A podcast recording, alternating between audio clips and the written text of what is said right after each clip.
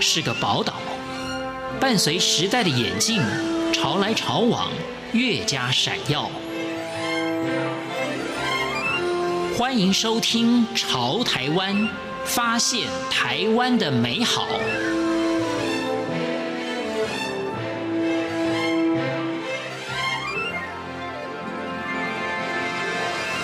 欢迎收听今天的《潮台湾》，我是徐凡。海洋是我的稿纸，稿纸亦是我的海洋稿，去书写它与海洋的对应与共舞。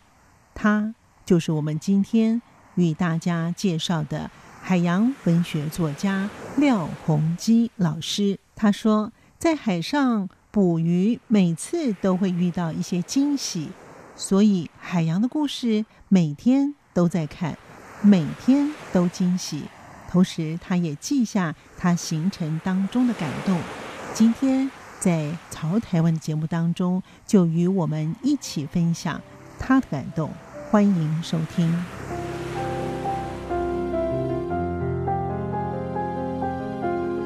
海洋文学作家廖鸿基老师也谈到他的感受，他说。这个海岛啊，老天给我们这样的鲸豚之眼，我们应该保持呃，让他们。一直都是我们的邻居，而不要因为我们的贪婪而让他们消失不见了。比如说过度渔捞就是一个严重的问题嘛，嗯、过度渔捞导致我们的沿海鱼类资源快速枯竭啊、呃，那沿海渔业大概无以为生了嘛，很多渔港都出现萧条的状况，那这些都是一个很大的警讯。我一直觉得说不做一些努力的话，大概会来不及。比如说政策部分，大部分国家都已经把沿海划定许许多的。呃，生态保护区，我们离岸十二海里，一海里是一点八五二公里，领海是我们的领海。嗯、大部分国家都已经把领海当成是当然的蓝色国土在经营。在看待，那我们的国界一般认定大概就是海岸线吧，离开我们的港口都要报关。那其实这些都不合理。这片海域，我们的沿海，我们的领海，当成是我们生活的领域，我们当然的国土。所以这里面的所有的一切，就像陆地上我们要水土保持，陆地上我们要注意这注意那啊，那海域里头一样的，我们应该也都要维持维护它原有的生态。现在已经破坏成这样子，最好的方式就是广设。保护区了，沿海生态保护，嗯、这里不要再做任何的采捕，不要再糟蹋它了，让海洋自然的还原能力。让它恢复到一定的资源量，那这样子的话，鱼类资源回来了，鲸豚资源也回来了，至少让我们的下一代，如果要借由海洋的机会跟养分来充实自己的生命的话，是有机会的。要不然，一个海岛如果失去了海洋这个部分，我觉得海岛本身的有限，会让我们的发展也出现了有限性。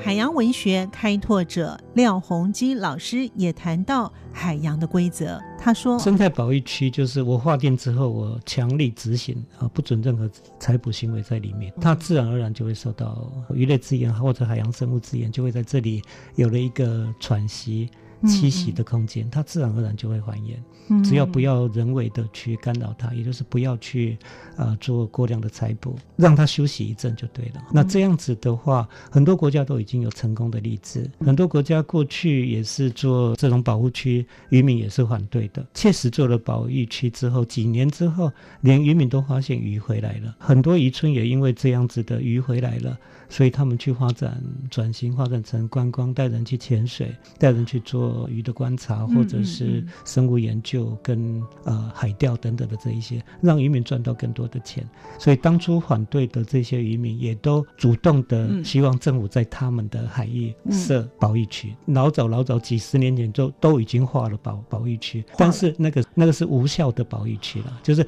并没有人去执行，即使划了。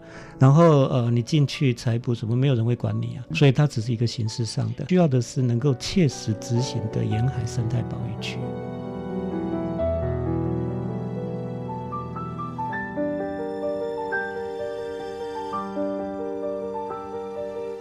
廖鸿基老师也谈到他对于海洋的观感以及观察，还有空间概念的转变。他说：“我们不用看。”漂流在海面上的垃圾，你看我们的海岸就知道了。这这些漂流都一定会搁浅，然后太多太多海岸都已经变成垃圾海岸了，填满的垃圾，呃，清得干净吗？怎么清都还是垃圾海岸嘛。黑潮基金会曾经做过海滩废弃物监测计划啊，用一年的时间设一段海岸为我们的样区，去清理所有的垃圾，并且对垃圾做分类。这个计划很清楚告诉我们，绝大部分的垃圾来自于陆地上，海漂过来的，其他国家海漂过来的其实占非常少，绝大部分都是我们自己造成的。呃，这一个海岛很清楚，如果我们持续背对着海，把海岸线当成是边陲角落，边陲角落就是最不被重视的嘛。以台湾非常清楚可以看到，所有不要的都推到海边去了，垃圾处理厂。海边，重污染工业，海边啊，就是这个海岛已经背对着海嘛，非常清楚。面对海洋的话，海岸线照理说是我们的门面啊，我们的门口，我们会把自己的家门口糟蹋成这样子吗？这个海岛事实上，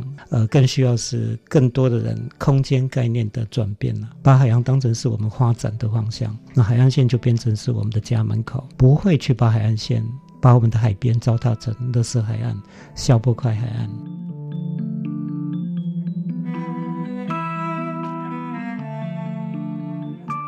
是海洋文学作家，同时也是一零一黑潮基金会的董事长廖鸿基老师。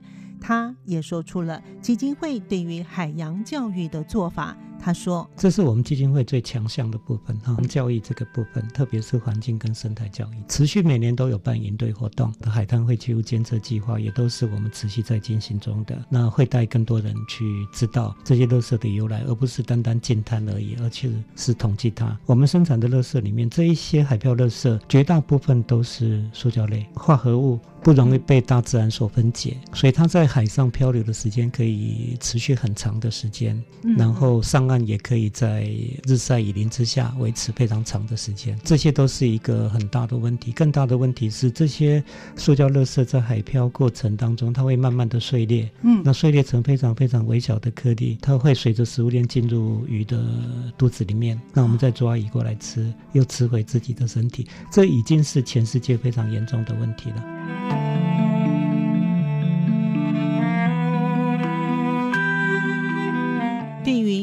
教育不遗余力的推广的廖鸿基老师也谈到，政府已经开始推海洋教育。他说：“我们可以看到，哎，政府开始推海洋教育了，有一个中央层级的专责机构，我想就会有一个针对性对海洋，它可以做很好的规划，做一些努力。呃，可以看到希望已经出现了。它至少唤起了更多人、更多民意支持设立海洋专责机构啦。未来如果这海洋专责机构能够真的规划几个切实能够执行的沿海生态保护区，我想就就已经由政府的资源进入了。”关心我们海洋的这个层次，台湾海峡平均深度一百公尺左右，花东海盆平均深度五六千公尺啊，所以它是一个落差相当大的。那当然，北海岸属于火山海岸啊，台湾南部海岸加上离岛属于珊瑚礁海岸，都各有特色。至少我觉得在这的四大不同的海洋区块里面，各设一个保护区，来当做一个开始广设保育区的一个样本。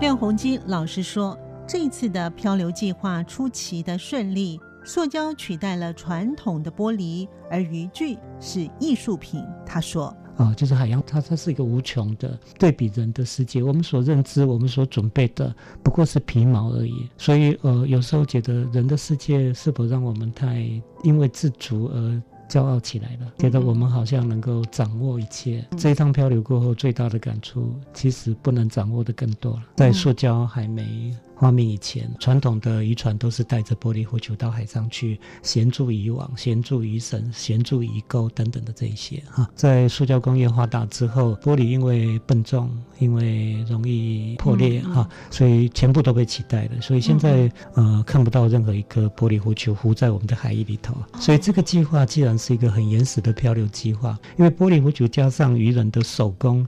把它编绑啊，能够拉住使用，那那个是需要医疗技术的，包括编网的技术哈。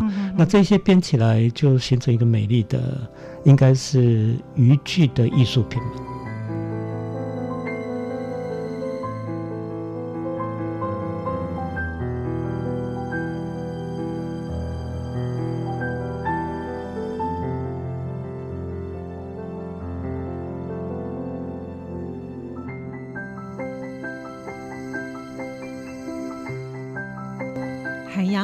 许多的动物跟植物。这一次，廖洪基老师也与一位林教授合作，球背橡皮虫，这是一个什么样的虫？他们又有什么样的计划？廖洪基老师他说：“球背橡皮虫是分布在黑潮流过的这一些岛小岛，很特别的。那它们的翅鞘已经愈合，它们并不会飞翔。那它们的祖先到底是如何分布在这一些黑潮里面的岛屿？所以合理推论应该是搭着船。”从一个岛到一个岛，那他们的船是什么？所以我们想漂流木吗？那林教授想，呃，应该是热带植物的果实，棋盘角刚好是球背橡皮虫的食草之一了，所以就合理怀疑他们是。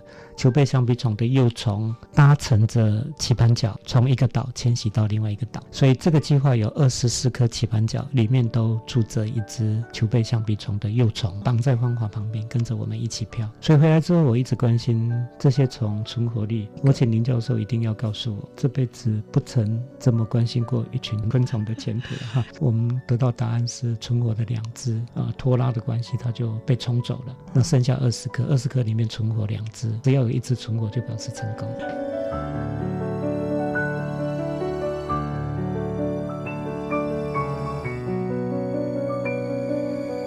不善于言辞的廖鸿基老师说。海洋给了他改变与启示。他说：“我从海上几年经验之后，过去语言有障碍的变成会讲话，这都是海洋给的机会嘛。最讨厌上作文课的，不是文艺青年的，也变成作家了。一个人生命的成长或者生命的改变，谈何容易啊！但是海洋给我这样的机会，所以我用个人的例子也想说，如果台湾这座岛屿加上海洋的元素，这个岛屿应该会不一样。所有的海洋教育里面都是在搭桥梁了。”为这个海岛搭起更多的桥梁，看见我们的海，啊，海洋的美，海洋的丰盛。这个桥梁当中会有很多可能是知识面的，可能是历史的、文化的，但是文学是其中一座感性而美丽的桥梁。因为文学的感性比较容易感动到人，比较会吸引更多人愿意走过这座桥梁来看见跟关心我们的海洋。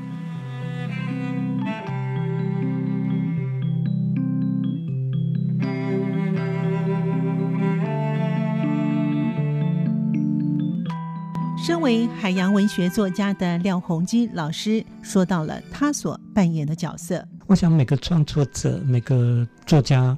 创作背后一定会有动机的哈，你为什么创作？你为为什么一本一本写了二十二本海洋文学？我想我背后的动机就是这个。我觉得老天给我这样的生命机缘，让我开始写作、书写海洋。我想那不是平白无故的，那一定是有什么原因的。当我了解，呃，原来老天给我这样的机会，改变自己，让自己生命成长，而成为作家的机会，就是要我一辈子书写海，透过海洋文学来让这个海岛更多人能够转过头来。得到海阔天空的机会。只要海洋生活不停的话，我的海洋书写是不会停止的。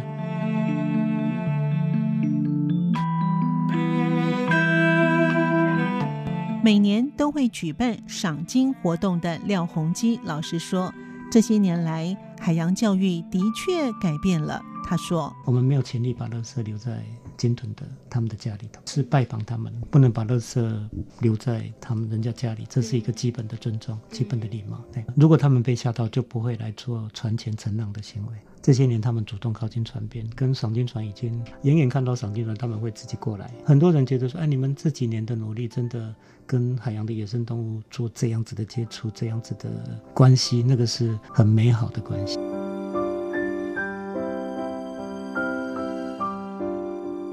感谢您收听今天的《潮台湾》，我们下次见。